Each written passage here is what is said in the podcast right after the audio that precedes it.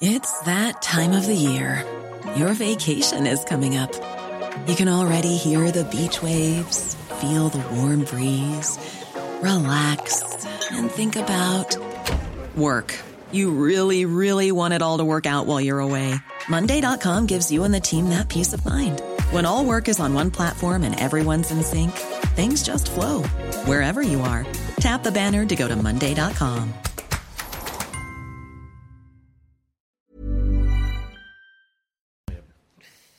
Bonsoir à tous, ravi de vous retrouver comme chaque soir à la même heure dans Soir Info jusqu'à 22h30 pour débattre et décrypter tout ce qui fait l'actualité du jour. Je vous fais les présentations des invités dans une poignée de secondes. D'abord à 21h précise, un point sur l'actualité. Barbara Durand. Le début du baccalauréat ce mercredi avec les épreuves de spécialité. Elles font partie du bac nouvelle formule instaurée par la réforme de Jean-Michel Blanquer. Une première pour plus de 500 000 lycéens.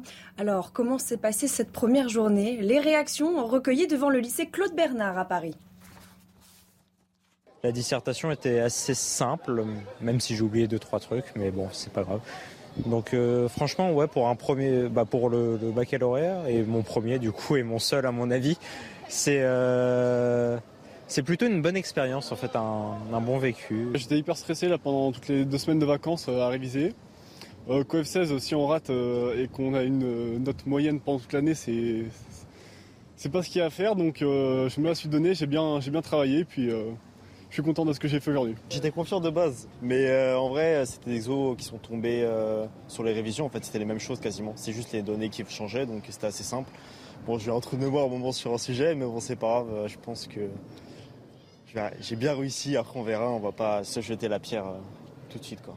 Mon stress, il est descendu dès que je suis arrivée dans la salle. Après, quand je suis sortie, là, c'est le soulagement quand même. Là, je suis sortie, j'ai fini. Mais encore, il y a encore demain, encore. Pendant 4 heures.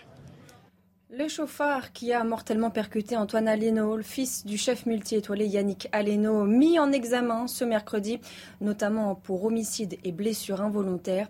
Il a été placé en détention provisoire. Et puis, à Mariupol, ville assiégée, le régiment Azov, dernier bastion de la résistance à Azovstal, a diffusé des images de civils et soldats blessés. Vous le voyez, des gueules cassées dont le bataillon demande l'évacuation. Selon les autorités ukrainiennes, près d'un millier de militaires sont toujours bloqués sur place. Nous avons de nombreuses victimes. Nous subissons des pertes. Chaque jour peut être le dernier. Nous avons des ressources extrêmement limitées. Pour l'instant, le résultat de tout cela pourrait être notre mort imminente ou notre capture par l'ennemi, ce qui signifie aussi la mort pour nous ce soir pour m'accompagner. Bonsoir, Valérie, journaliste, directrice générale de HK Stratégie. À vos côtés, Paul Melun, essayiste, président de Souverain Demain. Bonsoir, bonsoir Paul Melun. Bonsoir, Laurent Jacobelli. Bonsoir. Merci d'être la porte-parole du Rassemblement euh, national. L'homme invisible à côté de vous ne devrait pas tarder. Il s'agit de Jean-Sébastien Ferjou qui euh, va arriver, me dit-on. Mais euh, quand, ça c'est une autre, une autre question. Mais on va, on va entamer. Il est dehors, il arrive, me dit-on dans l'oreillette. On va entamer sans lui à ce dernier Conseil des ministres du premier quinquennat d'Emmanuel Macron. C'était donc ce matin à le porte-parole du gouvernement, Gabriel Attal, a indiqué que le président avait remercié Jean Castex et ses ministres pour le travail fourni durant ces longs mois de crise. La démission du gouvernement est attendue dans les prochains jours.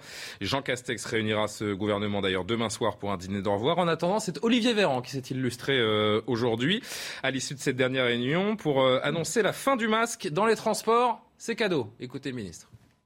À partir de lundi 16 mai, le port du masque ne sera plus obligatoire dans l'ensemble des transports en commun dans notre pays. Plus obligatoire, mais recommandé. Pourquoi?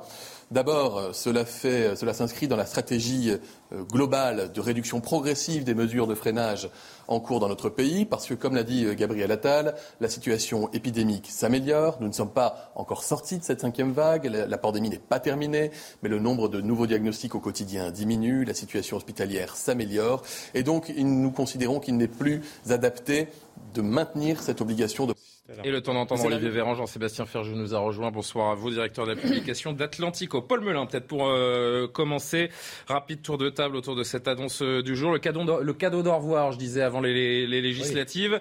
Avant de le remettre l'hiver prochain? Il était temps. Non, enfin, c'est une très bonne chose qu'on y mette fin. Moi, j'ai très très peur depuis le début de toutes ces mesures, si vous voulez, de l'aspect récurrent, chronique de ces annonces et je crois qu'il n'est pas sain dans une démocratie accomplie comme la nôtre que d'être suspendu aux lèvres de notre ministre de la Santé chaque mois, chaque semaine, voire chaque trimestre et d'attendre, tel le Messie, sa parole sur sa parole docte sur la santé sans démocratie sanitaire aussi, sans consulter les corps intermédiaires, sans consulter les associations, etc. etc.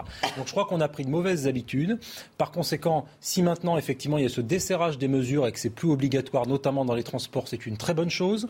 Euh, ne prenons pas la pente glissante euh, d'une société des QR codes. moi, je me souviens d'un temps où c'était les scientifiques qui donnaient leurs avis. Les scientifiques donnaient leurs avis au gouvernement et particulièrement au chef de l'État. Et à partir de ces avis, on prenait des décisions. Sauf que là, donc, il n'est plus obligatoire, Laurent Jacobelli. En revanche, il est, il est recommandé. En gros, sanitairement, c'est toujours utile de le porter mais on lâche la bride parce qu'il y a des électeurs à satisfaire. Eh ben, j'allais vous le dire, j'allais vous dire que quelques temps avant les élections présidentielles, on a ôté euh, le pass sanitaire. Vrai aussi. Que à quelques semaines des élections législatives, on nous euh, enlève l'obligation de porter le masque. Tout ça est quand même cousu de fil blanc. Mm. Euh, vous l'avez dit, c'est plus les scientifiques qui font la loi en la matière, ce sont les politiques et même, je dirais, les politicards. Parce oh, le symbole est fort tout de même. Ils réfléchissent aux élections. Le symbole est fort. On va pas bouder notre plaisir. Tant mieux, c'est une bonne nouvelle. On peut s'interroger quand même sur l'agenda qui est un peu troublant, euh, effectivement, et on verra bien ce qui se passera après les élections législatives, parce que euh, on a l'impression qu'une peur euh, chasse l'autre. Hein, depuis quelques semaines, quelques mois presque, on n'a plus les chiffres quotidiens hein, des contaminations, on ne sait plus qui rentre et qui sort de la. Franchement, heureusement, j'ai envie de dire. Hein. Tant mieux. Oui, parce que c'était particulièrement anxiogène d'avoir le décompte morbide chaque soir annoncé à la même heure. Il y a une autre source d'anxiété. Oui, et si on veut les avoir, on peut les obtenir. Il y a une autre source d'anxiété aujourd'hui avec la, la, guerre en Ukraine. On a l'impression qu'il faut toujours garder comme ça une espèce de psychose général pour derrière faire passer un certain nombre de mesures. Tant mieux quand même que le masque ne soit plus obligatoire. Ça reste une bonne nouvelle, même s'il y a une arrière-pensée. Valérie, euh, je disais le symbole est, fort parce que c'est quand même, euh, si on y réfléchit un petit peu, c'est le dernier signe visible de la pandémie. Cette pandémie qui nous pourrit l'existence depuis euh, deux ans, presque et demi. Mais c'est tout à fait vrai qu'on a eu euh, la fin du pass sanitaire juste avant la présidentielle et qu'on a la fin du masque juste avant les élections législatives. Mais la vérité, c'est que force est de constater que cette épidémie est en train de décroître. Et les chiffres, moi, je les regarde tous les jours sur mon appli et ils décroissent, ils décroissent de 10 à 20% par jour. Moi, je suis restée à. Vous regardez les chiffres tous les jours Je suis restée accro Les petits déjeuners de Valérie Non, je les ai regardés avant de venir. On est à 40 Vous, vous êtes du genre à garder le masque euh, malgré la, fin de l'obligation ah, Pas du tout. C'est juste l'information qui m'intéresse. Mais ça arrive à des gens très bien. Hein, et, il faut chacun fait évidemment ce qu'il veut. et si vous vous sentez protégé avec le masque, continuez de le porter. Il y a pas Julien, de problème on a suffisamment tapé sur ce plateau, et, y compris moi, euh, sur euh, toutes les restrictions qu'on avait eues pendant la pandémie, etc., pour se réjouir quand ces restrictions euh, prennent fin. Et surtout, quand on voit en même temps ce qui est en train de se passer à Shanghai, je regardais le 20h là, avant de venir vous voir, où on saucissonne des mecs dans des scotch et ah, des machins, on les met comme ça, parce qu'ils sont en train de péter des plombs, qu'ils sautent par la fenêtre, qu'ils se suicident, qu'ils en peuvent plus et qu'ils sont en train de devenir dingues avec ce fameux zéro Covid qui finalement n'a pas montré son efficacité. Et de bah, Le zéro Covid peut montrer son efficacité. Là où le bas blesse pour les, pour les Chinois, enfin, c'est ce que je, je, me dis de mon humble avis, c'est qu'ils ont complètement, euh, ils sont complètement passés à côté de la stratégie de vaccination, les Chinois. C'est pour parce ça qu'ils sont là aujourd'hui aussi. pas, contrairement le à côté de la vaccination. leur vaccin ne fonctionne pas et personne n'a eu le Covid. Donc avec Omicron qui est tellement contagieux, hmm. ils tombent comme des mouches. Voilà, c'est ça. Jean-Sébastien, je vous fais réagir. Donc quand même, on s'en tire pas si mal. Je voudrais juste qu'on entende l'avis de quelques Français interrogés par les équipes de CNews aujourd'hui. Ah bah c'est bien ça Oui. Bonne nouvelle J'en ai vrai. Ah ben moi je vais continuer à mettre un peu quand même. Parce que euh, pour moi le virus circule encore. Donc euh, je vais être prudent. C'est super. Moi j'en ai marre de la masque. Euh, moi je vais quand même continuer à le mettre. Oui, Par précaution, voilà. On le met plus nulle part? La, situation sanitaire s'est améliorée et ça devient un peu ridicule de le garder dans les transports en commun. Et ça fait tellement longtemps qu'on le porte que ça ferait du bien de l'enlever partout et de l'oublier. Donc franchement c'est une très bonne chose. C'est intéressant d'entendre ces gens, Sébastien, parce que c'est assez mitigé. Il y a des gens qui disent, mais moi, je vais continuer à le, porter. On a créé, on a ancré une, une angoisse, une phobie euh, de quelque épidémie que ce soit, d'ailleurs, euh, chez, euh, les Français depuis des mois et des mois maintenant. Ah oui, mais on sait que effectivement le masque est devenu. Ça angoisse des gens de retirer le masque Non, mais désormais. Il y a des études qui ont été menées sur la psychologie du masque ou du port du masque, euh, pour être euh, pour être plus précis. Effectivement, il y a des gens qui ont besoin de ça parce que c'est aussi l'écran sur lequel se projettent euh, d'autres angoisses finalement. Maintenant, moi je crois qu'il ne faut pas contester le fait que la décision elle soit politique. Heureusement qu'elle est politique. Il faut qu'elle soit politique. Après, les politiques peuvent consulter. Si ça avait été toujours le cas depuis le début, Non, mais on ne poserait pas la question. Est-elle rationnelle? C'est un tout autre point. C'est une chose que ce soit aux politiques de décider, et ça c'est très bien. Après, c'en est une autre de dire est-on dans une attitude rationnelle? Et je crois que nous ne le sommes plus depuis effectivement janvier dernier. Le pass vaccinal n'avait aucune rationalité scientifique, et le calendrier des levées est quand même plus ou moins calqué sur, pour le coup, l'évolution euh, de, de l'épidémie, mais on voit bien qu'il est aussi plus ou moins calqué sur les élections. En revanche, moi, ce que je regrette profondément, c'est qu'il n'y ait pas de message sanitaire. Parce qu'il faut rappeler que pour les gens qui sont fragiles, et il y en a, il est important de rentrer dans une phase de- de- d'individualisation finalement des traitements. Pendant le plus fort de la pandémie, mais on était bien obligé de traiter tout le monde en masse. Là, il faut que les gens qui peuvent être plus fragiles fassent faire leurs tests. C'est ce que dit Olivier Véran. Il appelle à la responsabilité. euh, Il Oui, parle de ne précise pas tellement sur le terrain sanitaire, justement. Oui, mais c'est juste sur l'histoire des doses. C'est pas d'expliquer qui est potentiellement plus à risque. Je pense qu'il y a vraiment des gens qui ont tout intérêt à suivre leur niveau d'anticorps et tout intérêt à continuer à porter les masques parce que eux sont à risque. Et avec cette espèce de communication indifférenciée qui a plus à voir avec les élections qu'avec, encore une fois, la rationalité scientifique, on met des gens en danger. Alors, ils sont peut-être une minorité de Français, mais ils existent et c'est pas, c'est pas très malin de Justement, jouer avec je voudrais juste qu'on entende avant de terminer la conversation Olivier Véran une dernière fois qui a évoqué une fameuse quatrième dose de rappel qui pourrait être proposée aux Français. C'est pas terminé, c'est l'histoire sans Non. fin. euh, N'en doutez pas. Ça aussi, ouais. Euh, Une quatrième dose éventuelle à la rentrée. Écoutez-le. Le scénario le plus probable, partagé par la communauté scientifique, c'est qu'il y aura d'autres variants, mais issus vraisemblablement d'Omicron, donc le BA1, BA2, BA4, BA5, qui sont en circulation actuellement en Afrique du Sud, et donc contre lesquels nous pouvons lutter avec l'immunité que nous avons acquise, mais qui nous feront peut-être, peut-être, nous poser la question d'un rappel vaccinal l'automne prochain si jamais une vague devait émerger. Est-ce que ce serait un rappel de toute la population? Est-ce que ce serait un rappel des populations fragiles uniquement? Je n'ai pas la réponse à cette question parce que je ne sais pas encore à quel variant nous ferons face, à quel moment et quel sera l'état d'immunité de la population. Laurent Jacobelli, On va lire les- la rentrée On va, on va lire les sous-titres. Après euh, le 19 juin, il y a deux ans sans élection, donc deux ans où ils vont pouvoir remettre en marche leur, merci- leur machine de vaccination, de masques, etc. Le tout conseillé par Pfizer. Je pense que le soulagement qu'on vit aujourd'hui ne devrait euh, pas nous empêcher de faire deux choses. D'abord, de faire le bilan de ce qui s'est passé, de faire l'état des lieux. Euh, Est-ce que la politique vaccinale était la bonne? Est-ce que sur l'affaire des masques, on a tiré euh, toutes les leçons? Est-ce qu'il fallait vraiment renvoyer chez elles les infirmières non vaccinées Tout ça, il faudra quand même faire un bilan. Ça euh, d'ailleurs, les, les non-vaccinés euh, dans, les dans les conclusions. hôpitaux sont pas encore réintégrés, mais le futur gouvernement va se poser la question. Ah, ils vont se poser la question de se poser savoir s'ils peuvent y réfléchir et éventuellement Voilà. créer un comité bah, qui, les rembauche tout de suite. Je pense qu'on en, en a besoin. Laurent Jacobelli, on parlait de Shanghai un instant avec Valérie Lecable. Ça, ce sont des mesures totalitaires, insupportables, dictatoriales. Ça nous permet de relativiser peut-être ce qu'on a vécu ces deux dernières années générale- aussi. D'une manière générale, la Chine, la Chine n'est pas une grande démocratie par rapport à la France et les dérives. Mais est-ce que de ça nous peut, nous permettre de relativiser quand on parle de dictature On euh, relativiser si on fait le bilan et surtout si on tire les conclusions. C'est-à-dire que est-ce qu'on va enfin rouvrir des lits d'hôpitaux? Est-ce qu'on va vraiment investir euh, les milliards nécessaires Bah, aussi, euh, dans la santé? Parce que ce qu'il faut, c'est que dans 5 ans, quand il y a un nouveau virus qui arrive, on ne se retrouve pas dans le même état d'impréparation et d'incompétence. Non, mais pardon, juste d'un mot, les milliards, ils sont déjà investis. Le problème, c'est l'allocation des ressources. L'hôpital public français consomme plus de ressources que la quasi-totalité des systèmes de santé, enfin, pas cumulés, mais en, en relatif que ceux des grands États qui nous entourent. Donc on n'a pas besoin de mettre plus d'argent, on a besoin d'une meilleure allocation. Mais là où je vous rejoins totalement, c'est qu'il faut faire le bilan absolument des politiques sanitaires qui ont été mises en œuvre, mais pas dans un bilans à objectif faire hein, politicien. Parce qu'on va parler de la justice Non, mais tout à l'heure, on pourrait pour parler mettre- de Moi, je crois que le gouvernement a réussi un certain nombre de choses. Le sujet n'est pas de vouloir les mettre à tout prix face euh, à leurs défauts. Le sujet est de tirer les leçons Mhm. pour savoir qu'est-ce qui a été efficace, qu'est-ce qui ne l'a pas été, pour précisément ne pas reproduire des comportements qui étaient inutiles, voire toxiques pour la vie d'un certain nombre de Français. Un dernier mot, Valérie, avant de passer à l'actu et on parlera du Rassemblement national. Non, mais Olivier Véran l'a dit, il y a déjà deux variants euh, nouveaux en Afrique du Sud, donc Oui. euh, on commence à entendre la petite musique.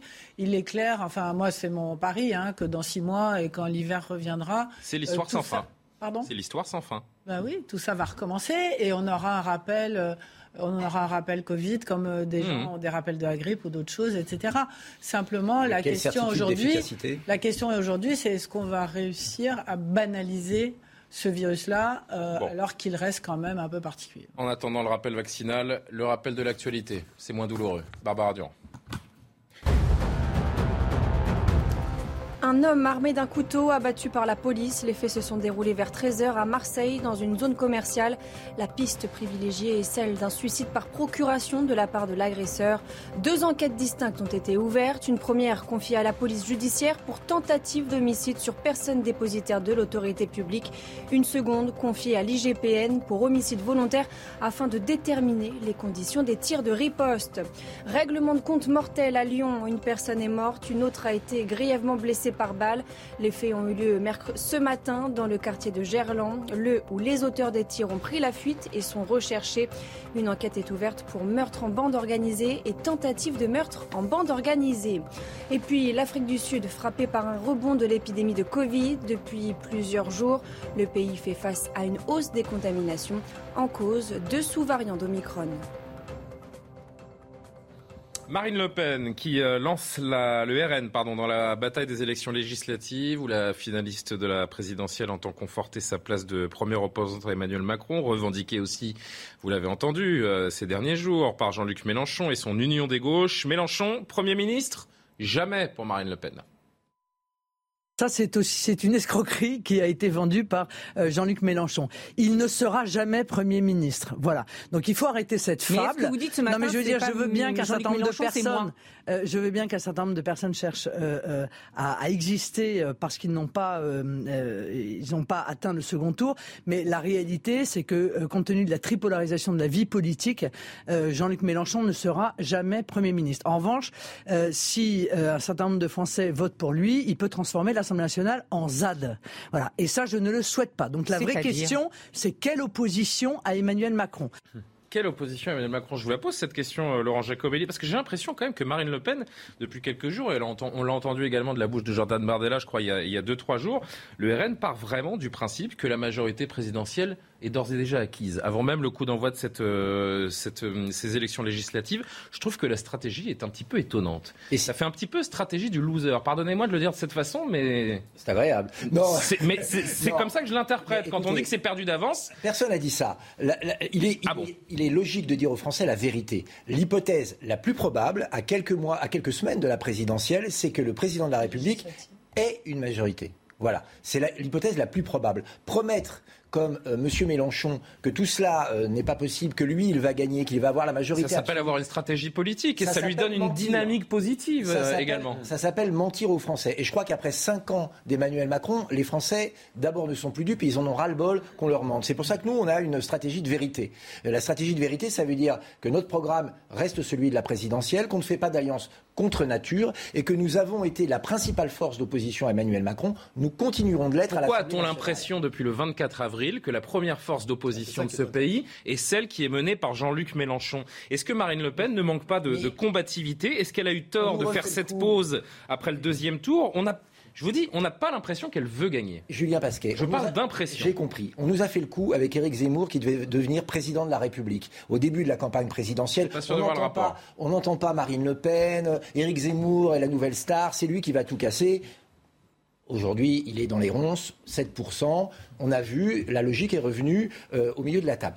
Aujourd'hui, on nous fait le coup avec Mélenchon parce qu'on a besoin d'un storytelling. Alors on dit ah ben voilà Jean-Luc Mélenchon, il a rassemblé euh, euh, l'ultra gauche avec la gauche radicale et l'extrême gauche et euh, entre indigénistes, racialistes, antisionistes, ils vont pouvoir demain créer un gouvernement. Tout cela est une fable qui alimente la presse, qui nourrit les journaux, qui fait vendre. Sauf que lui s'est activé là où Marine Le Pen s'est retirée. Mais Marine Le Pen ne s'est pas retirée. Vous savez, on a appris de la présidence de la République, de la campagne pour la présidentielle où on est arrivé, je vous le signale, au second tour. Oui pas M. Mélenchon, euh, qu'il faut partir au bon moment avec une bonne stratégie. C'est le temps long, une campagne euh, législative. Là, il a commencé très fort en disant je serai Premier ministre. D'ailleurs, ce qui est peu probable puisqu'il sera lui-même pas candidat aux législatives. Mmh. montre bien qu'il n'y croit pas une seconde.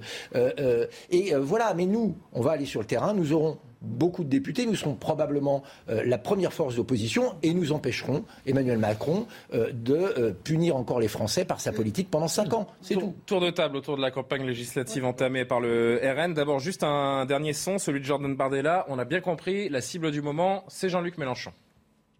Derrière Jean-Luc Mélenchon se constitue une véritable ZAD, regroupant les idéologies les plus dangereuses pour la France. l'idéologie anti-flic et le désarmement de l'État, le communautarisme, l'islamo-gauchisme, la censure de la pensée, la lutte des races et le rejet de la valeur travail. Un bloc de 50 nuances de rouge qui n'a plus aucun complexe à pactiser avec l'islam politique et l'indigénisme, qui ne défend plus les ouvriers mais les clandestins, qui préfère Assa Traoré à Mila, qui ne défend plus la liberté d'expression mais le totalitarisme de la pensée, qui ne défend plus enfin la liberté des femmes mais considère le burkini comme un progrès social. Valérie Lecable, chacun évidemment pense qu'il veut de l'alliance à gauche et de cette euh, NUP, donc euh, la nouvelle Union euh, populaire. Mais ce qu'on constate, c'est que Marine Le Pen a donc laissé Jean-Luc Mélenchon installer cette dynamique qui est positive. Pendant ce temps, elle a fermé la porte à l'union avec Éric Zemmour en créant un petit peu ce désordre à droite quand la gauche, quand bien même cette union est contre nature, s'est unie, s'est structurée. Non, mais ce qui est clair, c'est que Marine Le Pen dit que Jean-Luc Mélenchon a fait une escroquerie. Il a fait un formidable coup politique. Je suis absolument désolée. Je suis d'accord avec vous pour dire qu'il ne sera pas Premier ministre. On est tout à fait d'accord. Mais il a fait un coup politique. Pourquoi? Est-ce que vous avez vu aujourd'hui le sondage Harris Interactive qui a été publié? Il est extrêmement intéressant. Il a été publié cet après-midi. Mhm. Donc, il donne à peu près de mémoire, euh, à peu près le même pourcentage à l'Union populaire et au Rassemblement national en termes de pourcentage de voix. Simplement, il fait une projection de sièges avec 30 à 50 députés pour le Rassemblement national et une centaine au moins de députés pour. Moi, j'en sais rien. Je, je lis des, Non, des, euh, des- je lis des, des instituts- Attendez, laissez-moi terminer. Laissez-moi terminer deux secondes. Laissez-moi Sans terminer être trop deux secondes. technique, euh, Non, c'est pas technique, c'est qu'avec le même pourcentage de voix, il y en a un, Jean-Luc Mélenchon, avec son, sa coalition, qui va obtenir C'est ça. 100 députés. Le Et jeu des alliances le- qui, et le euh, Rassemblement profite à la national, gauche. en raison de son absence de coalition, qui va se Sauf que retrouver le avec sondage une n'ayant pas trentaine été fait circonscription. C'est vrai que il n'a pas de Si, valeur. il a fait Alors, une projection, il Je a repasse fait une juste, projection de sièges. pardon Valérie, je repasse juste 30 secondes par Laurent Jacobelli. Je repasse juste mais ce 30 que je- secondes par Laurent Jacobelli. J'ai compris. Alors terminez. Ils seront, euh, en toute logique, l'Union populaire sera la première force d'opposition à l'Assemblée. Évidemment, Paul Melun, Jean-Sébastien, vous allez réagir, mais je voudrais revenir vers vous une seconde. C'est vrai que là, il a réussi un très beau coup, Jean-Luc Mélenchon, en faisant cette union, parce qu'elle reste seule, Marine Le Pen. Donc, finalement, elle condamne la droite à être morcelée, à rester marginalisée. Alors, d'abord, une union contre nature ne fait pas gagner. Euh, à peu près euh, dans 50% des euh, circonscriptions, notez-le, aujourd'hui, je pense qu'il y aura une candidature dissidente de gauche, qui fait que le candidat mélenchoniste n'ira même pas au second tour.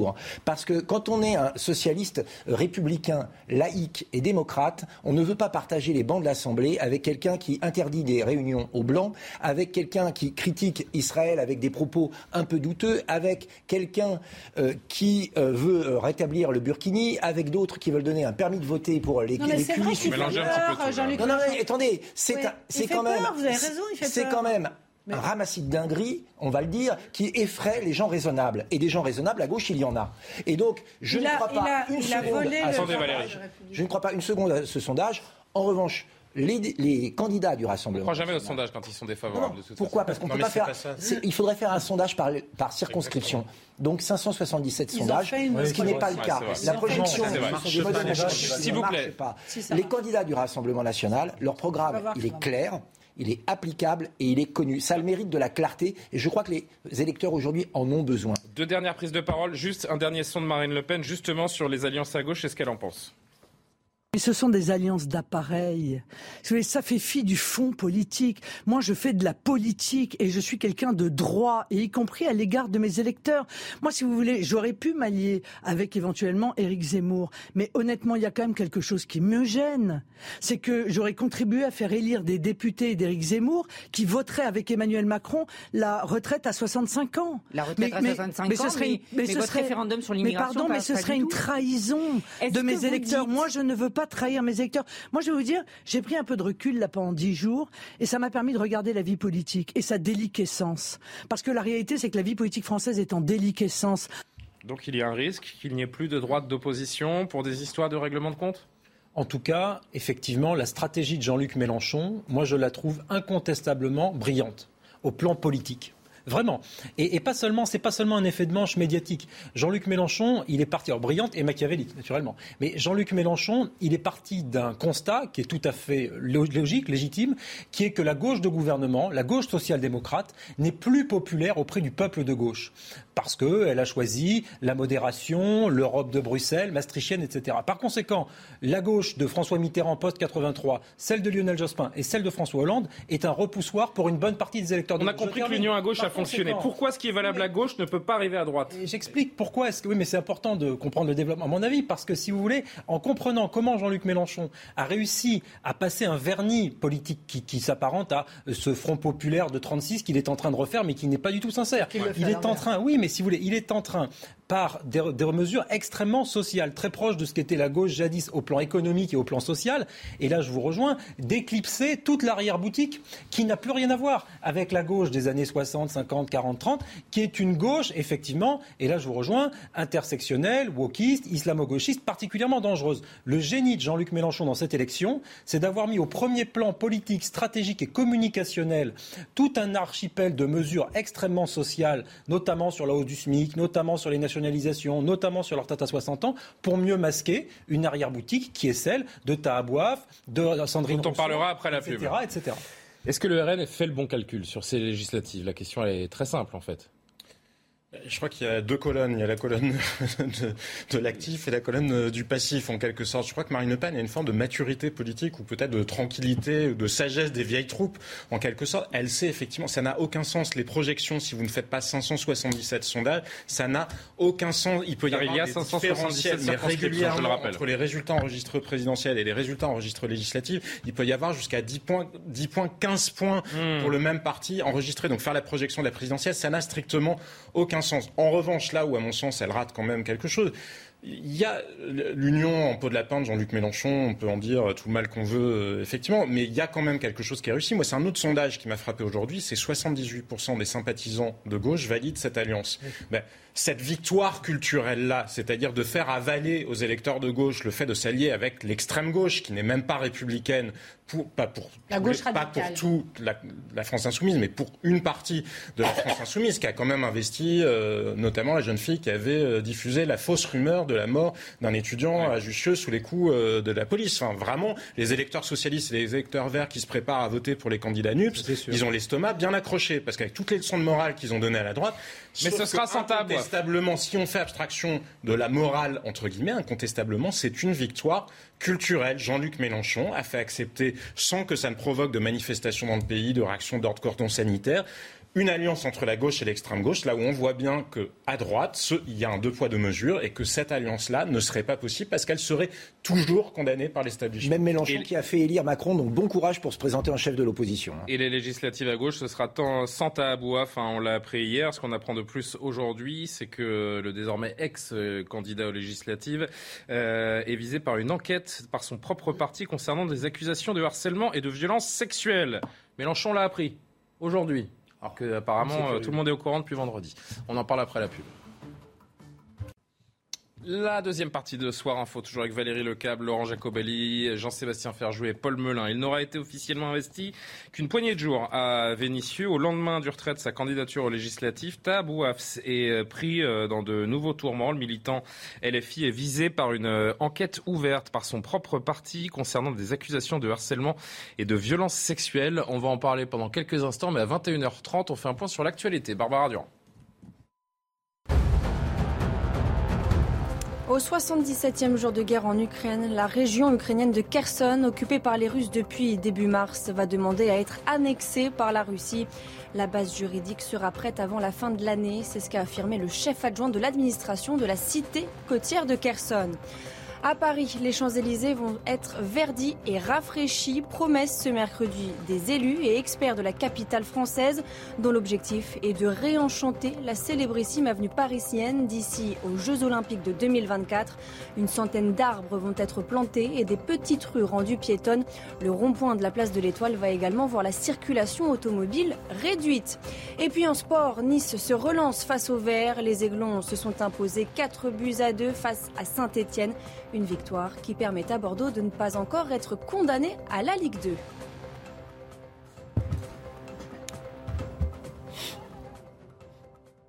Et je vous le disais, donc au moins trois personnes ont témoigné contre Tahabouaf. Ces récits accusateurs ont circulé en interne au sein du mouvement et n'ont pas, euh, pour l'heure, fait l'objet de plaintes. Visiblement gêné par cette affaire, Manuel Bompard euh, de la France Insoumise donc a réagi ce matin. Voilà, je regrette cette situation maintenant. Il a pris une décision, on en a pris acte.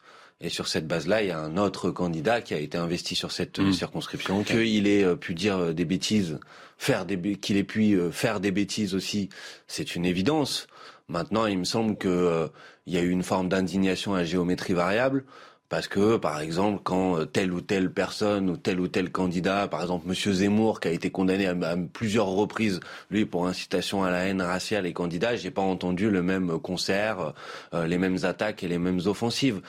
Ce tweet de Jean-Luc Mélenchon aujourd'hui, j'apprends les accusations contre Tahabouaf. La parole des femmes doit être entendue sérieusement. Je compte sur la commission ad hoc de LFI pour établir la vérité. Cela n'exempte pas les racistes qui l'ont harcelé. J'apprends les accusations, Laurent Jacobelli. Ça veut dire quoi? Ça veut dire que la France insoumise cache des choses à Jean-Luc Mélenchon parce que je vais, je vais citer euh, Clémentine Autain qui s'exprime ce soir. Nous avons reçu un signalement vendredi soir. La cellule chargée de lutter contre les violences faites aux femmes de LFI a été mise au courant samedi. Nous avons été alertés par d'autres femmes aussi. Soit Donc le patron de la France insoumise n'est pas au courant de ce qui se passe au sein de son propre parti. Comme c'est étonnant. Soit Jean-Luc Mélenchon n'est pas au courant de ce qui se passe dans son parti, n'est pas capable de le gérer et il est évidemment du coup disqualifié pour être un jour Premier ministre de la France, soit Jean-Luc Mélenchon est un fief et menteur et ça le disqualifie pour être un de ces jours Premier ministre de la France. Nous sommes voilà des gens déjà débarrassés, c'est rassurant. Deuxièmement, la- cette affaire de M. Bouaf, elle est symptomatique de ce qu'est la France insoumise. Parce que le monsieur euh, Bouaf, qui est en image derrière vous, euh, le critiquer, c'est pas être raciste, c'est être républicain. C'est être républicain. Euh, ça, c'est inquiétant. Euh, et c'est être Ça va républicain. bien se passer. Parce que c'est l'homme qui a défilé à quelques pas du Bataclan, euh, avec autour de lui des gens qui criaient à la Akbar, avec le CCIF qui a été dissous depuis. C'est l'homme qui tenait une effigie de Marine Le Pen en haut, du- au bout d'une pique en défilant dans les rues de Paris. C'est un homme dangereux, avec des incointances euh, proches des islamistes, dont il faut parler ici. Et cet homme a été couvert, encensé par la France insoumise. La France insoumise qui a été jusqu'à mentir jusqu'au dernier moment pour essayer de le protéger. Donc c'est tout, euh, tout l'anti-républicanisme de la France insoumise. C'est toute la connivence de la France insoumise avec euh, l'islamisme et le communautarisme qui est révélé au grand jour par l'affaire Tahabouaf. Mais euh, des dingos de ce type, il y en a pas mal à la France insoumise. hein. Euh, les Verts qui veulent euh, mettre le burkini dans les piscines, des jeunes femmes proches de Dieudonné. C'est pas la même chose. Là, on parle d'accusation. Alors, il est évidemment Bien sûr. présumé innocent Oui. et on va respecter la présomption d'innocence, mais ne comparons pas ce qui n'est pas comparable. Là, Vous on parle d'une accusation et d'une Ce enquête interne pour de des dire- agressions Ce sexuelles. que j'ai essayé de dire, c'est que s'il n'y avait pas eu cette horrible affaire, euh, il aurait été candidat aux élections législatives. Et Là- donc, c'est assez, assez horrifiant. Alors, je voudrais vous lire le tweet de Julien Bayou, des Verts, donc, qui dit euh, Hier, j'ai soutenu Tahabouafs contre le racisme. Aujourd'hui, je prends connaissance des accusations de violence sexuelle à son encontre. Soutien aux victimes, nous vous croyons. Aussi, je supprime mon tweet d'hier pour éviter une mauvaise interprétation. Rame, hein. En fait, tous les soutiens LFI qui criaient au racisme contre Tahabouafs ont retiré leur tweet, évidemment, euh, aujourd'hui. Mais- Euh, Paul Melun, la réalité a été occultée par LFI autour du retrait de Tahabouafs. On peut légitimement se poser cette question? Oh bah oui, la question, on connaît la réponse. En tout cas, bien sûr que ça a été occulté, bien sûr qu'il a été. Moi, je pose la question. Non, mais c'est Rien ne prouve pour l'instant. Ah, que- C'est une évidence. Jean-Luc Mélenchon, il ne peut pas ne pas être au courant d'une commission qui aurait été dressée un vendredi avec Clémentine Autain, qui est une de ses très proches. Ça ne tient pas debout une seconde. Il nous prend pour des lapins de six semaines. C'est pas possible. C'est juste pas possible. Maintenant, j'observe que Julien Bayou fait fi de la présomption d'innocence pour M. Boif. Et Dieu sait que M. Boif n'est pas un ami à moi, mais euh, j'observe aussi la présomption d'innocence. C'est pas parce que trois personnes l'accusent. On a vu des cas où effectivement la personne n'était pas coupable. Donc ça. Il est présumé innocent, je le répète. Ensuite, la deuxième chose qui, moi, me choque profondément, si vous voulez, c'est que Jean-Luc Mélenchon et l'ensemble de la France insoumise est fait pour porter étendard des jeunes gens issus de l'immigration et de banlieue, Monsieur Boif. Il y en avait beaucoup d'autres qui étaient bien plus valeureux que lui et de bien meilleur niveau et bien plus moral. Donc, je ne comprends pas pourquoi est-ce que la France insoumise utilise quelqu'un qui, effectivement, a des accointances avec des islamistes, qui aujourd'hui, a priori, est accusé d'avoir eu des comportements déviants. Et par rapport à ce que dit Monsieur Bompard, c'est pas des bêtises. Une agression, c'est pas une bêtise. Une agression sexuelle, c'est Ah très non, mais ils, grave. sont, ils ont sorti les C'est rames, pas là. hein. une bêtise, c'est une- c'est quelque chose de très grave. Par conséquent, ce qui pèse sur M. Bouaf, la première condamnation qu'il avait eue, même s'il a aussi il a fait appel, et maintenant, cela nous prouve que le porte-étendard de la France insoumise pour les quartiers populaires, c'est ça. Mais c'est grave. Pourquoi ils l'ont défendu comme Non, ça a pendant un trois jours? Il y a quelque Valérie et Jean-Sébastien. Il y, a, il y a quelque chose que j'arrive pas à comprendre, c'est Clémentine Autain. Parce que, bon, Jean-Luc Mélenchon, qu'il soit ma- machiavélique ou quelque chose, pourquoi pas. Clémentine Autain, que je connais bien, euh, pour avoir été à de multiples émissions avec elle pendant de nombreuses années, elle est obsédée par les violences faites aux femmes. Elle- C'est la, Bah, elle, répond, euh, elle répond aux questions aujourd'hui. Elle dit la- que depuis vendredi, euh, C'est les la- gens au sein du parti étaient au courant. C'est la ligne rouge absolue pour elle. C'est-à-dire Mhm. que Clémentine Autain, qui est quand même euh, quasiment numéro 2 virtuel de, de toute cette histoire, ne peut pas accepter d'avoir un porte-étendard ou même un candidat euh, emblématique qui euh, ait été impliqué dans des violences faites aux femmes. Alors Donc pourquoi, mais pourquoi pendant 48 heures on a entendu tous les responsables de. LFI parler de calomnie contre que- lui? Non, mais on peut se poser la question. Alors, sur. euh, les- Non, mais la réponse, elle est Juste, je termine un quart de seconde. Euh, Sur les acquaintances avec les islamistes, etc., ça sont des frais avérés. Après, est-ce qu'ils étaient vraiment au courant sur la partie violence sexuelle? C'est quand même une question aujourd'hui qu'on peut se poser. Je vous redis, je vous redis ce que dit Clémentine Oui, Autain après, ce soir. Nous avons reçu un signalement vendredi soir. signalement, bah La oui. cellule chargée de lutter contre les violences faites aux femmes a été mise au courant samedi. Nous avons été alertés par d'autres femmes aussi. Oui, Jean-Sébastien Ferjou. Donc, ils ont enclenché dès qu'ils ont su, en fait. C'est ça qu'elle dit. Mais pas du tout, puisqu'ils le savent depuis Non, vendredi, on est mercredi, non, et que depuis deux jours, on entend tous les ponts de LFI le défendre. La réponse est simple, on l'a connu dans un certain nombre d'affaires précédemment. Il ne faut pas parler d'affaires de viol s'il s'agit, par exemple, de populations d'origine étrangère, parce que ça donne une mauvaise image. Et c'est exactement cette logique-là. Oh, Fatima. Ben- Valérie, pardon, je suis désolé.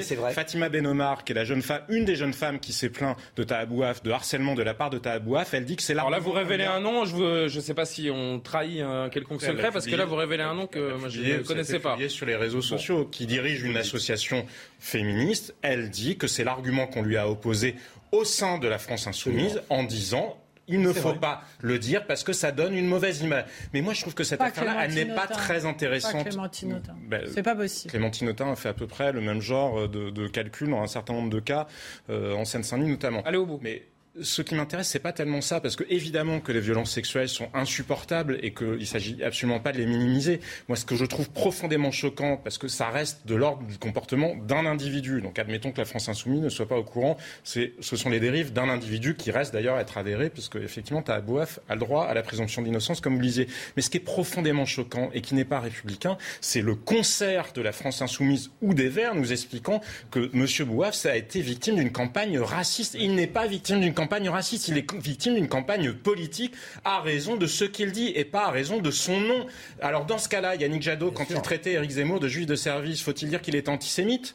Ou alors quand la France insoumise justement euh, mettait en cause Marine Le Pen, faut-il dire que c'était par sexisme? Vous voyez bien que c'est une logique complètement folle. Il y a des tas de gens qui sont d'origine étrangère dont on peut partager ou non les opinions et le vrai racisme, je vais vous dire, ça serait de considérer qu'on se On a mis en avant cet acharnement xénophobe contre lui pour. mais euh, non, le vrai racisme, ce serait l'inverse. Ce serait de dire on se tait sur Tahabouaf et on ne s'acharne que sur celui qui tiendrait le même discours, mais qui s'appelle Jacques Durand. Ben non, je suis désolé.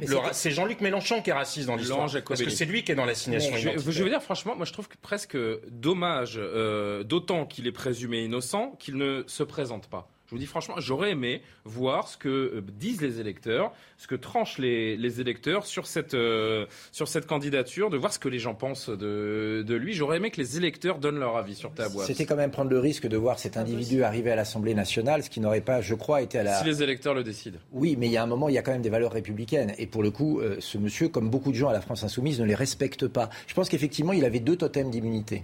Euh, il est de gauche. Et donc, on est souvent moins critiqué quand on est de gauche que quand on ne l'est pas, vous l'aurez remarqué, notamment par la presse. Et en plus, il est d'origine étrangère. Et là aussi, beaucoup de gens n'osent pas critiquer euh, certains, euh, une personne issue de l'immigration par peur d'être accusé de racisme. Et donc, Alors, je a- connais pas son, je- je- avait- pas sa carte d'identité, mais a priori il est français. hein, euh. J'ai bien dit d'origine étrangère. Oui. On peut être français On est tous d'origine. Vous suis, êtes d'origine étrangère. Voilà. Bon. Mais on vous le rappelle pas euh, toutes les cinq minutes. Ça peut arriver. Ah bon. Mais il se trouve que moi, je me comporte plutôt bien, normalement. Euh, et donc, il avait ces deux euh, caractéristiques qui, en général, stérilisent toutes les critiques. Et donc, il a fallu al- allu- aller pardon, jusqu'à l'extrême indicible pour qu'au final, il le lâche. Mais jusqu'au dernier moment, ils ont essayé de le comme soutenir. Meklat, alors que, souvenez-vous de la alors Oui, oui, même les c'est communistes, exactement la même même les communistes disaient, nous, on ne veut pas de cet homme-là pour Mais, euh, représenter notre union. Laisse terminer. Oui. Et donc voilà. Est il faut- il faut- aujourd'hui, il y a deux traitements différents selon le- qu'on soit de gauche ou de droite qu'on soit d'origine étrangère ou pas, tout le monde Et le vrai traiter de la même fautif manière. dans cette histoire, encore une fois, c'est pas forcément Tabouaf, c'est LFI qui l'envoie au casse-pipe, sachant les dossiers qui pèsent euh, sur lui, cette affaire qui euh, est connue euh, donc en interne depuis vendredi. mais depuis LFI l'envoie mais- totalement au casse-pipe aussi. Attendez, alors Non moi, je, je voudrais juste, je, je sais pas. Et Paul Melun conclura. de- Allez-y. Je suis pas dans le détail de l'enquête, j'en sais rien, mais Clémentine. Bah, c'est une enquête dit- interne en même temps. Elle là. dit ça a été signalé vendredi, la commission a été saisie samedi, on est C'est ça. mercredi, ils se retirent. On peut pas dire qu'ils ont mis six mois non plus. euh, C'est quelques sûr, jours. La c'est République le en temps. marche a Attends, je investi des candidats condamnés pour violence sur Exactement, leur compagne, hein, exactement. Donc je voudrais notamment. juste, euh, je voudrais juste remettre les choses au clair. C'est que quand ils ont eu la, la, la présomption, vite, vous avez que- Mais- présomption qu'il y avait eu des violences sexuelles, ils ont fait machine arrière. Donc à leur Malgré- décharge, ils prennent ça au sérieux Malgré- et Attends, tout je c'est bien Ils ont réagi parce que Monsieur. Roussel a dit qu'il n'accepterait Oui, pas c'est soit vrai. candidat. La réalité, Oui, c'est celle-là. Oui, mais de toutes les façons, ils C'est ont vrai réagi. que donc le- c'est les mots de Fabien Roussel ont Mais retenti, Quand, quand il y a euh, eu à des gens, euh, je veux dire, quand Patrick Balteani s'est présenté à Levallois, excusez-moi, pour, euh, il avait aussi des présomptions euh, de chez. Enfin, on a l'air de découvrir que dans ce pays, il y a des gens qui se présentent à des élections alors qu'ils ont des présomptions Oui. d'avoir fait des choses qui sont pas bien. Mais il y a eu faut- Je manipulation. vous laisse parler. Oui, Écoutez-moi une mais- seconde. Merci. Vous parlez Donc, beaucoup.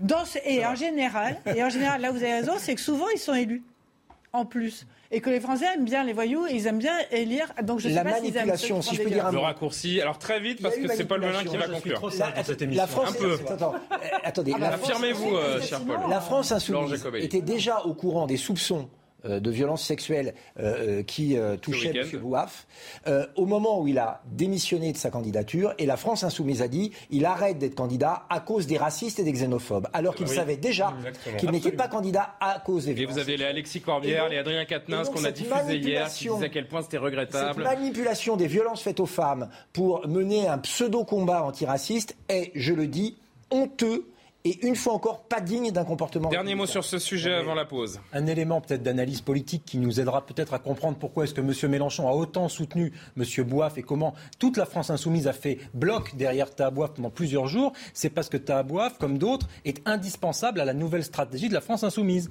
Parce que la stratégie de la France insoumise... étonnamment effectivement, indispensable qu'il ait, qu'il ait dégagé de Oui, mais là, la euh, candidature. si vous voulez, les faits sont tellement forts, les faits sont tellement ténus qu'ils sont Oui, mais obligés si vous de voulez le aller jusqu'au bout, allez jusqu'au bout. Il est mais présumé innocent, il peut la encore se présenter. La stratégie de la France insoumise. Il y aura d'autres, Monsieur Boif. Vous savez, il y a ce visage-là aujourd'hui, puis dans quelques semaines, il y en aura d'autres, et puis encore d'autres. La stratégie est très simple, c'est de triompher dans les centres-villes avec des électorats bobos qui ont de gros salaires, qui roulent à vélo et qui votent pour Monsieur Mélenchon depuis maintenant plusieurs mois, et également de faire le pendant dans les banlieues avec un discours effectivement qui séduit un certain nombre de personnes et de représentants de l'islam politique, et qui, effectivement, lorsque M. Mélenchon nous dit que la loi séparatisme est une loi anti-musulmane, que ses porte-paroles disent qu'en France on déteste tous les musulmans, la stratégie elle est très, très claire, c'est de créer un vote communautariste, par conséquent, pour faire un nouveau bloc, si vous voulez, parce qu'il sait qu'il a perdu les catégories populaires, et donc il se, il se prend un nouveau prolétariat, il substitue à l'ancien prolétariat un nouveau prolétariat. La stratégie elle est très claire, M. Boif est l'étendard de cette stratégie, et il y en aura d'autres. On marque une pause. On parlera de ce chauffard qui a mortellement percuté Antoine Aleno euh, dimanche soir. Il a été mis en examen pour homicide et blessure involontaire. On en discutera dans un instant. On parlera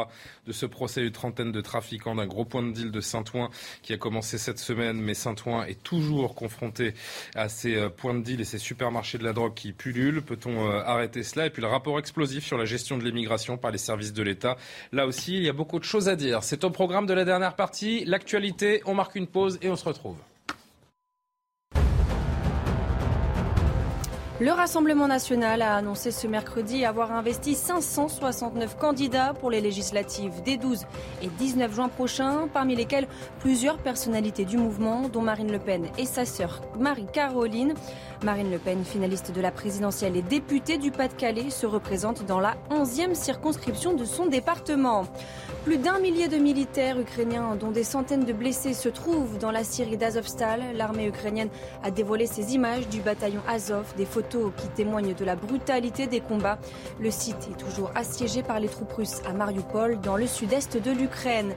Et puis la suite du scandale des pizzas Butoni et ce rapport publié par Santé publique France au 4 mai dernier, 56 cas, dont deux décès, ont été identifiés en lien avec une contamination à la bactérie E. coli. À ce jour, une dizaine de plaintes ont été déposées. La dernière date d'hier. La troisième et dernière partie de Square Info, toujours en compagnie de Valérie Lecable, Laurent Jacobelli, Jean-Sébastien Ferjou et Paul Melun. Le chauffard qui a mortellement percuté dimanche soir Antoine Aleno, le chef multi-étoilé euh, Yannick, le fils du chef multi-étoilé euh, Yannick Aleno a été mis en examen ce soir pour homicide et blessures involontaires. Le parquet et le juge d'instruction ont réclamé son placement en détention provisoire. Les explications avec Sandra Buisson, on en discute.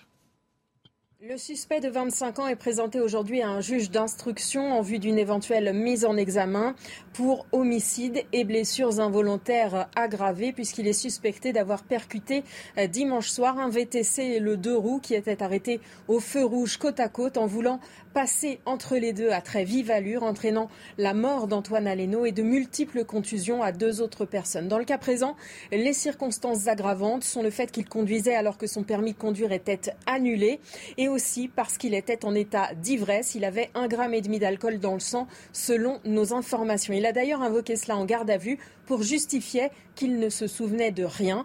D'autres chefs de mise en examen devraient également être retenus, comme les violences volontaires, le vol ou encore le délit de fuite. Ensuite, c'est un juge des libertés et de la détention qui déterminera si le temps de la poursuite des investigations, il doit être placé en détention provisoire comme le requiert le parquet ou s'il sera placé sous contrôle judiciaire. Et on l'apprend il y a seulement quelques minutes. Il a été mis en examen donc et placé en détention provisoire à la maison d'arrêt de Fleury-Mérogis dans les, dans les Saônes. Euh, Paul Melun, c'est pas juste un accident tragique de la route dont on, dont on parle, c'est l'histoire d'une impunité grandissante dans notre société. Je vous avoue, alors on n'est pas des spécialistes de, justice, mais la qualification d'homicide et blessure involontaire, c'est une qualification qui me paraît un peu mécanique, qui est totalement à contre-courant de la scène réelle, qui semble plutôt être euh, un homicide volontaire. Oui, effectivement, il va falloir réfléchir à la qualification, mais d'abord, une première chose, c'est qu'on on est en partage d'émotions et de souffrance avec euh, le père de ce jeune homme, avec le chef Aleno. C'est absolument terrible, dramatique, tragique, et avec tous ses proches. Quand on imagine un, jeune homme sur un scooter euh, au feu rouge et qu'il est percuté alors même qu'il était euh, seulement qui rentrait d'un lieu où il était avec euh, plusieurs autres personnes, c'est absolument dramatique. Et, et, ça met le doigt effectivement sur un phénomène qui est croissant et qui est dramatique dans notre pays, qui est d'une part celui des rodéos urbains et deux effectivement de l'impunité d'un certain nombre de personnes qui devraient être inquiétées et sont en liberté. Et sur ces deux problématiques-là, elles ont été assez peu abordées, il faut bien le dire, lors de la présidentielle et un certain nombre de mesures qui pourraient et devraient être prises ne sont pas prises. Il y avait une dame, il y avait quelques mois, moi ça m'avait interpellé, qui avait été percutée, une dame âgée à Clermont-Ferrand, par un rodéo urbain. Euh, il y a des rodéos urbains à Lyon, sous les fenêtres, aux yeux à la barbe du maire, place Belle. il ne s'agit pas réellement d'un rodéo urbain. Hein, c'est, on rappelle c'est un homme sous l'emprise de l'alcool qui a un défaut de permis, qui vole un véhicule de manière d'ailleurs très, euh, j'allais dire habile, mais c'est bon. Il a, il a joué un tour à des voituriers devant un hôtel en prenant une grosse voiture, une grosse cylindrée. il a donc sous l'emprise d'alcool, en défaut de permis. Est-ce qu'on peut revoir d'ailleurs là On a le plan et on en parlait hier avec euh, Georges Fenech. C'est pour ça que je me permets de, de dire ça. C'est parce que c'est Georges Fenech, notre consultant, ancien magistrat, qui nous a décrit cette scène. Quand vous voyez cette scène, et encore une fois, je reviens sur cette caractérisation de homicide et blessures involontaires. On voit bien qu'il force le passage. Il voit pertinemment qu'il n'a pas moyen de passer entre le deux roues et le VTC qui sont à quelques mètres seulement devant lui.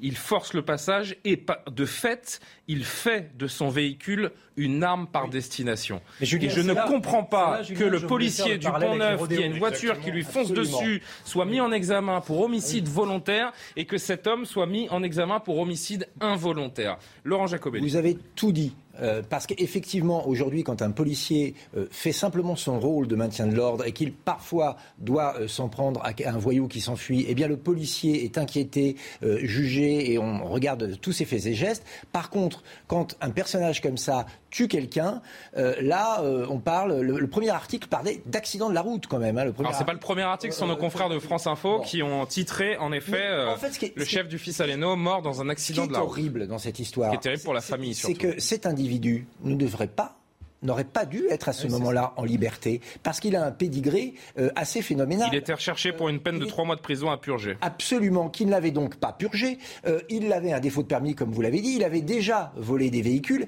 et la place de cet homme-là était en prison, pas dans les rues. Et là, on touche du doigt euh, une machine judiciaire qui est grippée, c'est-à-dire que par manque de place de prison, il faut le dire aussi, par laxisme de certains juges qui voient dans tous les voyous des victimes de la société, eh bien, il y a dans les rues un certain nombre d'individus qui sont prêts à recommettre des délits qu'ils ont déjà commis. Combien de viols ont été commis par des euh, hommes qui étaient libérés euh, de manière anticipée ou même qui n'avaient jamais fait de prison alors qu'ils avaient déjà commis des Il y a agressions. l'affaire récente de cette jeune femme de Combien- 22 ans qui a été violée par un homme qui avait Absolument. fait 13 de ses 20 années de Combien- prison pour combien meurtre. d'agressions euh, euh, faites par des agresseurs qui avaient déjà agressé et qui n'étaient pas en prison? Évidemment. Combien de pédophiles? Combien euh, de vols? On pourrait multiplier Non, les exemples. est- C'est l'histoire d'une impunité grandissante dans notre société. est le, est le symbole du principal échec du quinquennat qui vient de se, qui vient de s'écouler et d'ailleurs de François Hollande aussi, c'est l'impunité euh, par euh, appliquée à ces voyous, le laxisme judiciaire, le manque de moyens. Il faut construire d'urgence des plaques de prison et des places de prison et appliquer les peines. Puisque vous revenez sur la politique qui a été menée par François Hollande, avant de vous entendre Jean-Sébastien Ferjou, je voudrais qu'on entende Rachida Dati, ex-garde des Sceaux, maire du 7e arrondissement où a eu lieu euh, ce drame euh, dimanche, donc qui a réagi ce matin chez, chez Pascal Pro. Et en effet, comme vous, d'une certaine manière, elle met en cause la politique judiciaire qui a été mise en place à l'époque du quinquennat Hollande. Aujourd'hui, il n'y a pas de politique pénale. Moi, je ne la connais pas, celle qui est en France. Sur les mineurs, et, euh, euh, quand euh, Mme Taubira, euh, poursuivie par Mme, euh, évidemment, Belloubet, sur les mineurs, impunité totale, on ne devait plus avoir de sanctions pénales à l'encontre des mineurs. Nous avions créé, et, et- et c'est moi qui les ai lancés, les établissements pour mineurs, où il y avait une obligation d'activité, une obligation de soins, une vraie prise en charge, et avec pour prévenir la récidive. Tout ça a été mis par terre par François Hollande, juste parce qu'il avait une détestation euh, euh, viscérale de Nicolas Sarkozy. Ce qui est sûr, Jean-Sébastien, c'est quand on voit le profil de cet homme, ce qu'a rappelé à l'instant Laurent Jacobelli, si on est la famille de la victime, on, on devient fou. On devient fou. Parce que cet homme, il n'avait encore une fois rien à faire en liberté. Et il y a beaucoup d'autres familles, malheureusement. Qui Évidemment, on parle de ce cas qui est euh, symptomatique peut-être Ça ne rien, bien sûr, Oui, oui, oui. la douleur que vit la famille euh, Aleno, mais malheureusement, elle n'est pas la seule à vivre dans le pays.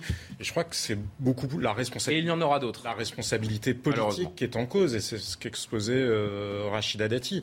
C'est pas tellement les magistrats à proprement parler. Il peut exister des magistrats qui, effectivement, et le syndicat de la magistrature, on le sait, est très imprégné de cette culture de l'excuse, mais c'est la politique pénale mise en œuvre en France depuis, effectivement, le quinquennat de M. Hollande, avec Christiane Taubira. Et la même idéologie a été maintenue avec Madame Belloubet, dont je vous rappelle que la circulaire qui a- lui a permis de faire sortir plus de 13 000 détenus au moment du Covid au motif qu'il fallait vider les prisons parce qu'on n'arrivait pas à l'organiser, elle n'a jamais été supprimée sur l'aménagement des peines euh, inférieures. Je rappelle à nos téléspectateurs, euh, Jean-Sébastien, tous Monsieur ces délits. Dupond-Moretti a maintenu la même politique pénale. Donc moi, ce que je trouve particulièrement perturbant dans l'histoire, je comprends parfaitement qu'on puisse être euh, républicain de droite et avoir envie de s'allier avec Macron. C'est respectable comme euh, toutes les alliances. Chacun fait les choix qu'il veut. En revanche, se revendiquer de droite, avoir fait par exemple comme certains toute une campagne aux côtés de Valérie Pécresse qui expliquait que l'ordre et le maintien de l'ordre était un enjeu principal et venir se présenter sous les couleurs de la République en marche ensuite sans avoir rien négocié parce que si vous négociez un accord politique, c'est une alliance. François Bayrou avait négocié la moralisation de la vie politique, bref, un certain nombre de choses qu'il a obtenues ou pas. Il l'a négocié. Mais là, vous avez des Nicolas Sarkozy et d'autres. Ils n'ont rien demandé à M. Macron. Est-ce qu'ils ont demandé qui sera nommé à la chancellerie Aurons-nous le énième successeur de Mme Taubira ou mettrez-vous en place à la chancellerie un ou une ministre qui mettrait en place une politique pénale qui ferait en sorte que ce sentiment d'impunité qui s'installe dans le pays change? Ça, c'est une question démocratique majeure parce que tous les, les calculs d'arrière-boutique pour se garder des circonscriptions, ça tue la démocratie quand les électeurs ne savent pas à l'arrivée pourquoi ils votent. Est-ce qu'on est prêt pour le JT, euh, la régie, s'il vous plaît? Alors on y va. Le JT et on, on poursuit la conversation avec vous, Valérie, notamment.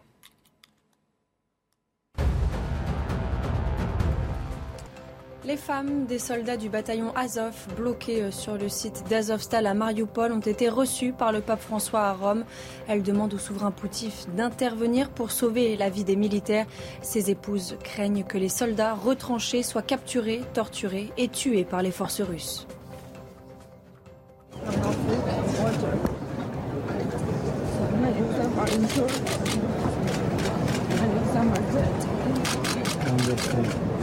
You are our last hope. We hope you can save their lives. Please don't let them die. Des ministres tout sourire ce mercredi sur le perron de l'Elysée, probablement le dernier pour la plupart d'entre eux. Emmanuel Macron a salué avec solennité et affection le gouvernement de Jean Castex et ouvert la voie à la nomination d'un nouveau Premier ministre en fin de semaine, le mystère restant total sur son identité. Un dîner d'au revoir est prévu ce jeudi. Et puis Jean-Luc Mélenchon, pris pour cible par le Rassemblement national, Jordan Bardella a présenté ce mercredi la liste définitive des candidats investis par le RN pour les législatives Et voici ce qu'il pense de l'ex-candidat à l'élection présidentielle. Derrière Jean-Luc Mélenchon se constitue une véritable ZAD regroupant les idéologies les plus dangereuses pour la France. L'idéologie anti-flic et le désarmement de l'État, le communautarisme, l'islamo-gauchisme, la censure de la pensée, la lutte des races et le rejet de la valeur travail. Un bloc de 50 nuances de rouge qui n'a plus aucun complexe à pactiser avec l'islam politique et l'indigénisme, qui ne défend plus les ouvriers mais les clandestins, qui préfère Assad Traoré à Mila, qui ne défend plus la liberté d'expression mais le totalitarisme de la pensée, qui ne défend plus enfin la liberté des femmes mais considère le burkini comme un progrès social. On parle de la mise en examen donc pour euh, homicide et blessures volontaires du chauffard qui a percuté dimanche soir Antoine euh, Aleno. Et au-delà de cette affaire, ce fait divers évidemment euh, terrible, on parle d'une forme d'impunité judiciaire. Et ce n'est pas qu'une question de moyens, Valérie Lecap, parce que tous ces délits, c'est ce qu'on disait juste avant la pause, tous ces délits qui impliquent des petites peines sont mis à exécution des mois, des années après. Au pire, jamais. Ce serait pas mal de passer de l'impunité à l'exemplarité dans notre société, peut-être pour essayer de changer un petit peu le cours des Ce qui est absolument incompréhensible, si vous voulez, c'est que des citoyens euh, ordinaires comme nous autour de la table, vous roulez tranquillement sur l'autoroute et vous dépassez de 5 km heure euh, la vitesse autorisée et paf, vous avez un point, 135 euros d'amende, vous faites sanctionner immédiatement, vous pouvez rien faire, il n'y a pas de recours, etc. Et là, on voit quelqu'un qui a volé une voiture, qui en, donnant, d'ailleurs d'une façon absolument incroyable, en faisant croire que c'était sa voiture auprès d'un voiturier, Ouais, ouais, c'était ouais. pas la sienne. C'est pour ça que je parlais de. Qui est ivre-mort, tellement ivre-mort qu'il se souvient de rien. Qui passe. Alors il est, il est quand même, il est quand même assez lucide pour faire cette entourloupe donc au Ah bon, voiturier voilà, et faire semblant que c'est sa voiture avec un faux ticket.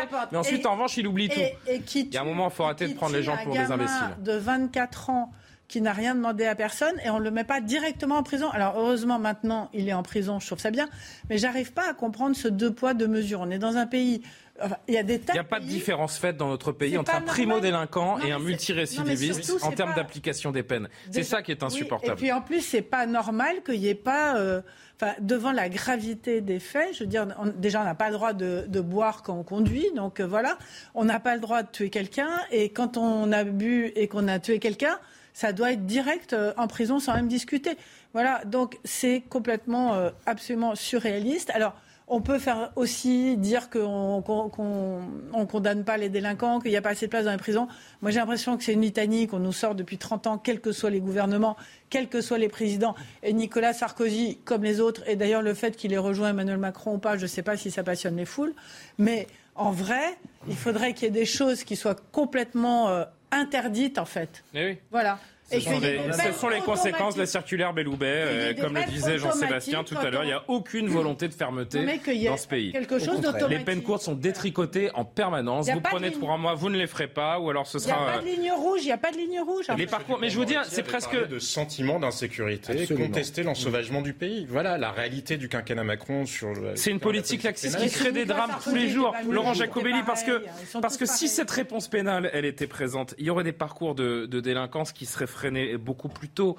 Et peut-être qu'on, alors évidemment qu'on peut avec des si, on, on fait énormément de choses. Mais si, mais on sanctionne, politique. si un jeune, de- si un jeune de, de 16 ans au premier euh, méfait, il passe euh, une semaine derrière les barreaux, peut-être que ça évitera que ensuite il, Mais ce parcours de délinquance continue avec le temps. derrière les barreaux. Vous savez, tous ces jeunes de 13 ans qui font euh, de la surveillance de deal, par exemple. Euh, Eh ben, le- c'est notre prochain sujet. eh ben, vous voyez, lorsqu'ils sont attrapés, rien ne leur arrive. Si on les plaçait une semaine dans des centres spécialisés, des anciennes casernes réaffectées, etc., pas évidemment en prison avec des caïds, mais pour leur montrer qu'il y a une ligne rouge, comme vous le disiez, entre euh, le bien et le mal, entre ce qui se fait en société et ce qui nuit à la société. Et si on leur donnait des repères dès le plus jeune âge ou dès la première infraction, notre société irait beaucoup mieux. Aujourd'hui, quand on attrape un de ces gamins, on nous explique que le pauvre petit malheureux n'a pas le choix, que l'école n'est pas faite pour lui, euh, que la France s'est mal comportée vis-à-vis de ses parents et qu'il n'avait d'autre choix que de dealer. La France insoumise, d'ailleurs, euh, a donné l'investiture à un jeune qui, avait, qui a dit euh, publiquement que quand il était euh, euh, gamin, il avait dealé.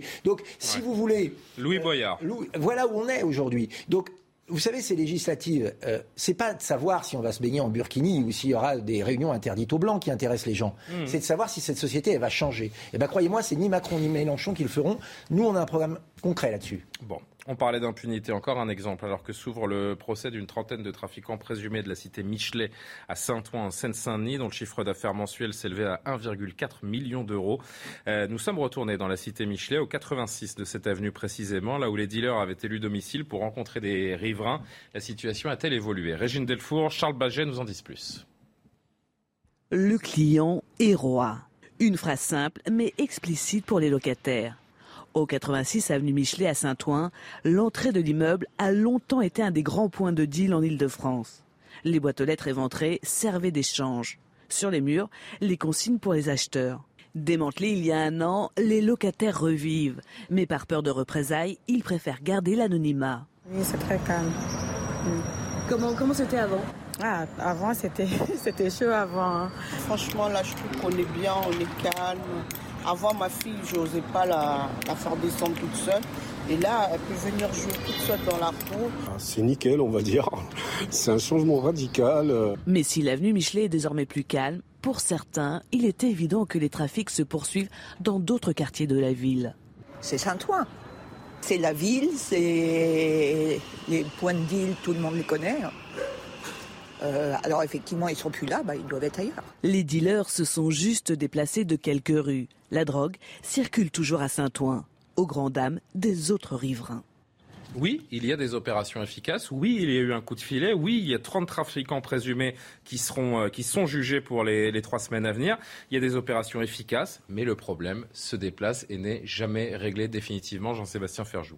Mais je- il me semble que c'est un sujet que nous abordons. euh, Oui, parce que parce qu'il est sans fin. ouais. C'est un peu comme le sur ce Covid. euh, plateau, et de manière récurrente, il me semble avoir expliqué aussi que de toute façon, la politique menée contre la drogue par le gouvernement relevait de l'affichage. On prend le problème à l'envers. Il y a un sujet d'ordre public et de maintien de l'ordre public en France avant le sujet. C'est parce qu'on ne contrôle pas un certain nombre de quartiers et parce qu'il y a un défaut d'ordre public qu'il y a ces trafics, euh, justement, et que les gens peuvent se permettre de faire à peu près ce qu'ils veulent, où ils veulent. Parce que la logique dont on ferme un point de deal et le ministre de l'Intérieur qui communique sur le nombre de points de deal qui ont été fermés dans le mois, ça n'a aucun sens. Ce ne sont Parce pas des sont commerces ouverts comme- à quelques centaines ne de sont mètres plus loin. comme au moment du Covid, dont vous pouvez baisser les rideaux et mettre des amendes aux malheureux commerçants euh, qui n'auraient pas fermé, euh, qui seraient restés ouverts deux minutes Évidemment. après, après le couvre-feu. Donc de toute façon, on est dans Et une les logique victimes sont toujours les mêmes dans ces quartiers. Mais bien sûr. Après, moi, je me souviens de la déclaration de l'archevêque de Marseille euh, au moment où Emmanuel Macron s'y était rendu, en posant la question de la responsabilité des consommateurs. Parce que ceux qui vont à Saint-Ouen, je veux dire, s'il y a des points de deal, c'est quand même parce qu'il y a beaucoup de S'il y clients. a une offre, c'est qu'il y a une Et grande demande. Ben, la France est le premier clients consommateur européen de cannabis, je le Non, rappelle. voilà, donc il y a aussi un sujet de santé publique qui se pose et qui est bien indépendant de la politique de fausse fermeté que le gouvernement. Alors, par quoi on commence afficher. Parce qu'encore une fois, Par quoi on commence, Jean-Sébastien de- Par les, par consommateurs par ou par les dealers.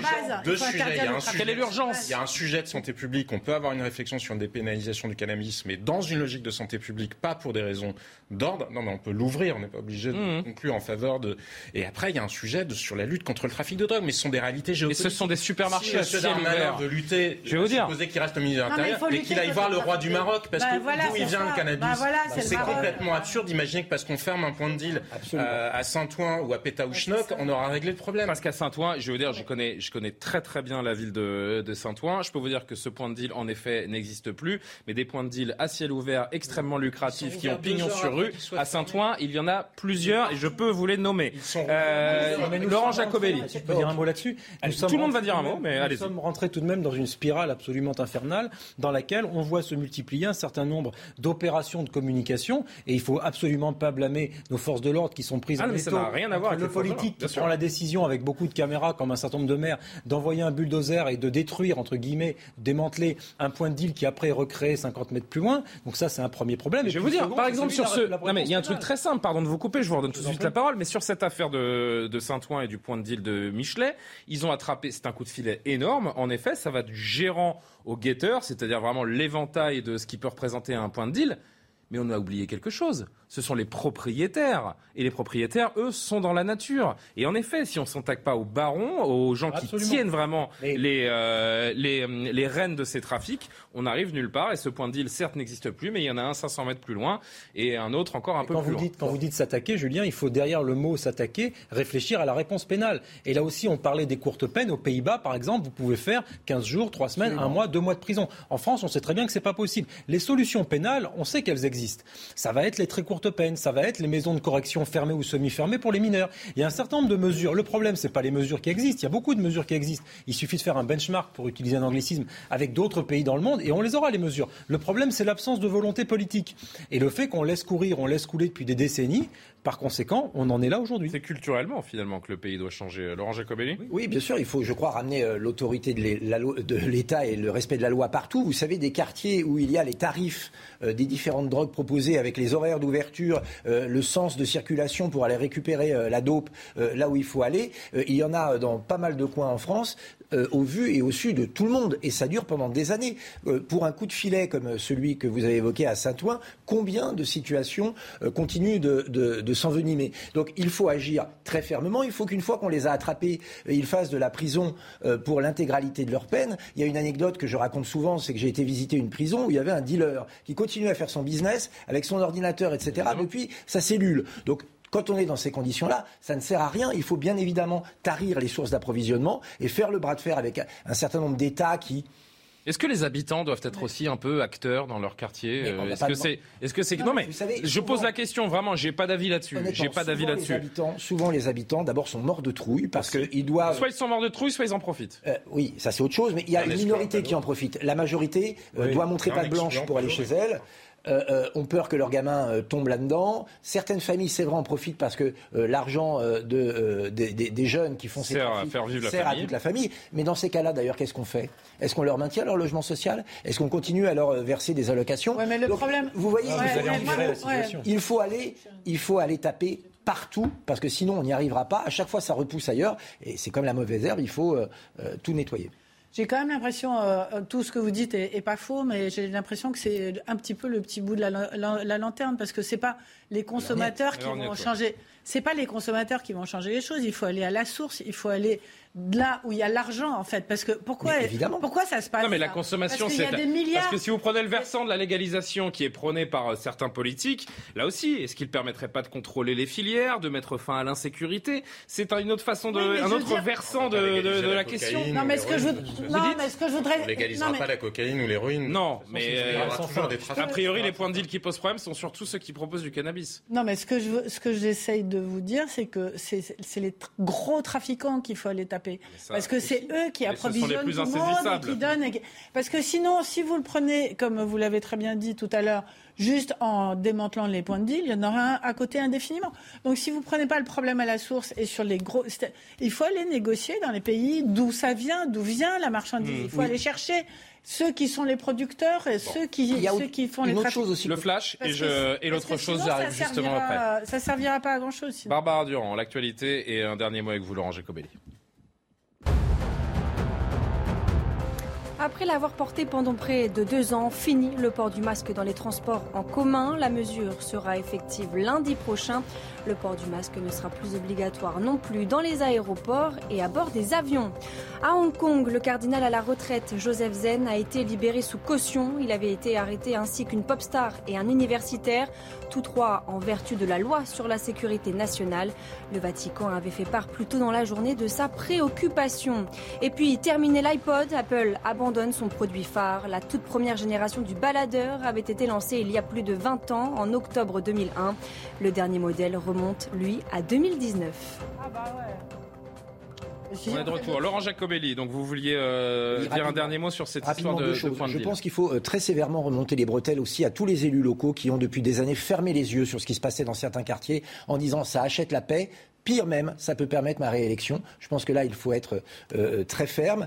Et puis, euh, deuxièmement, sur la légalisation du, cannabis, si vous croyez que demain, en légalisant le cannabis, les dealers euh, vont aller déclarer la TVA et les charges sociales sur les choufs qu'ils emploient, vous vous trompez lourdement. Vous ne ferez que aggraver l'état sanitaire en France et que la drogue, c'est néfaste et qu'il faut donc. L'objectif de, ceux qui, de ceux qui plaident pour cette légalisation, c'est pas de faire planer les Français. Laurent Jacobelli, vous l'avez bien compris. L'objectif, c'est d'arracher, c'est d'arracher à l'économie criminelle cette, euh, cette vente. Ils, vendront autre chose. C'est la mauvaise manière de prendre le La criminalité a besoin de financement. Allez, dernier mot parce que je voulais qu'on parle très vite du rapport sur l'immigration. Deux choses très rapidement. On sous-estime le fait que dans un certain nombre de quartiers comme ça, ce sont quelques individus seulement qui, soient qui sont responsables de, de, du désordre, de l'anarchie grandissante. Qui, et c'est parce qu'on ne saisit pas ces quelques individus-là qu'on y arrive. Et deuxième point, ne sous-estimons pas l'autre vague, le tsunami qui est en train de nous arriver, le trafic de cocaïne, le- la consommation de cocaïne explose.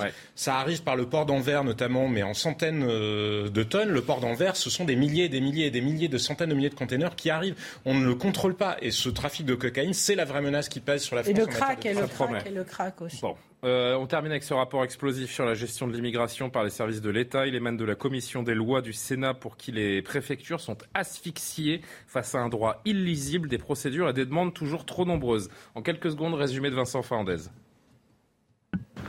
La commission d'enquête du Sénat pointe en premier lieu les trop nombreuses demandes de titres de séjour.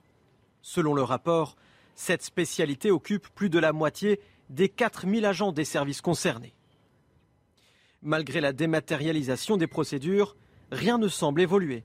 Il y aurait trop peu de créneaux face à une importante demande.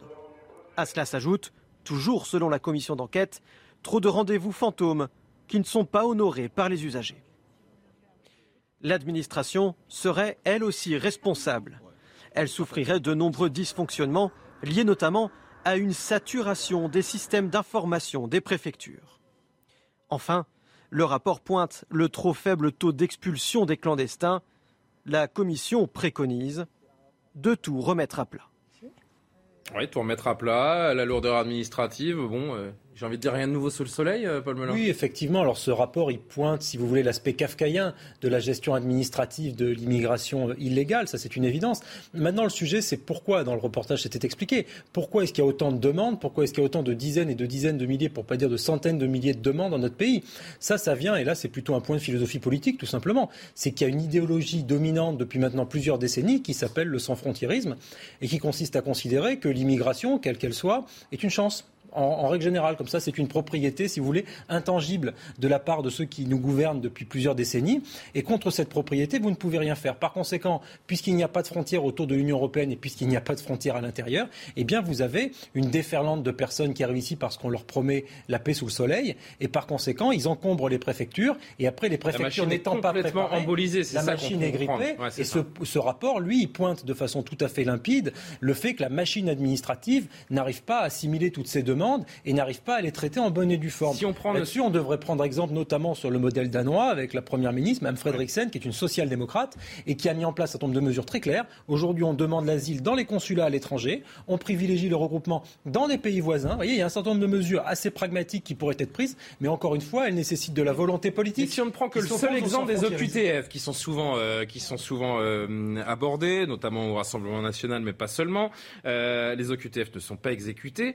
Parce que l'administration s'épuise toute seule, parce que le système est embolisé. Quand on pense qu'en 2017, Emmanuel Macron annonçait 100% euh, d'OQTF, entre janvier et juillet 2021, la justice française a ordonné 7731 obligations de quitter le territoire français. Seulement 22 Ont été ressortissants algériens sont repartis chez eux, ce qui équivaut à 0,2%. Non, mais je pense- pour, pour aller très vite, je pense qu'il y a effectivement deux sujets. C'est un, d'examiner euh, les candidatures à l'immigration avant que les gens viennent sur le territoire, parce qu'une fois qu'ils sont sur le territoire, on sait très bien que c'est trop tard et que ça devient extrêmement compliqué en raison des OQTF, mais aussi des gens qui s'évaporent dans la nature. Et le deuxième sujet que je voudrais pointer, c'est qu'on se retrouve comme le ministère de la Justice, là. C'est-à-dire que l'administration française n'est pas efficace sur un certain nombre de sujets. C'est comme les gens qui ne sont pas jugés ou qui sont Il jugés. faut un ministère de l'immigration? C'est comme les, c'est comme les violences. Il y en a eu sous Nicolas Oui, Sarkozy. mais est-ce qu'il faudrait re- rétablir un ministère propre de l'immigration? Mais c'est pas le sujet. Le sujet, c'est qu'il faut nettoyer. Ah, c'est quand même un les- peu le sujet, oui. Il faut que l'administration française arrive à faire son boulot et arrive à exécuter ce qu'elle a à faire.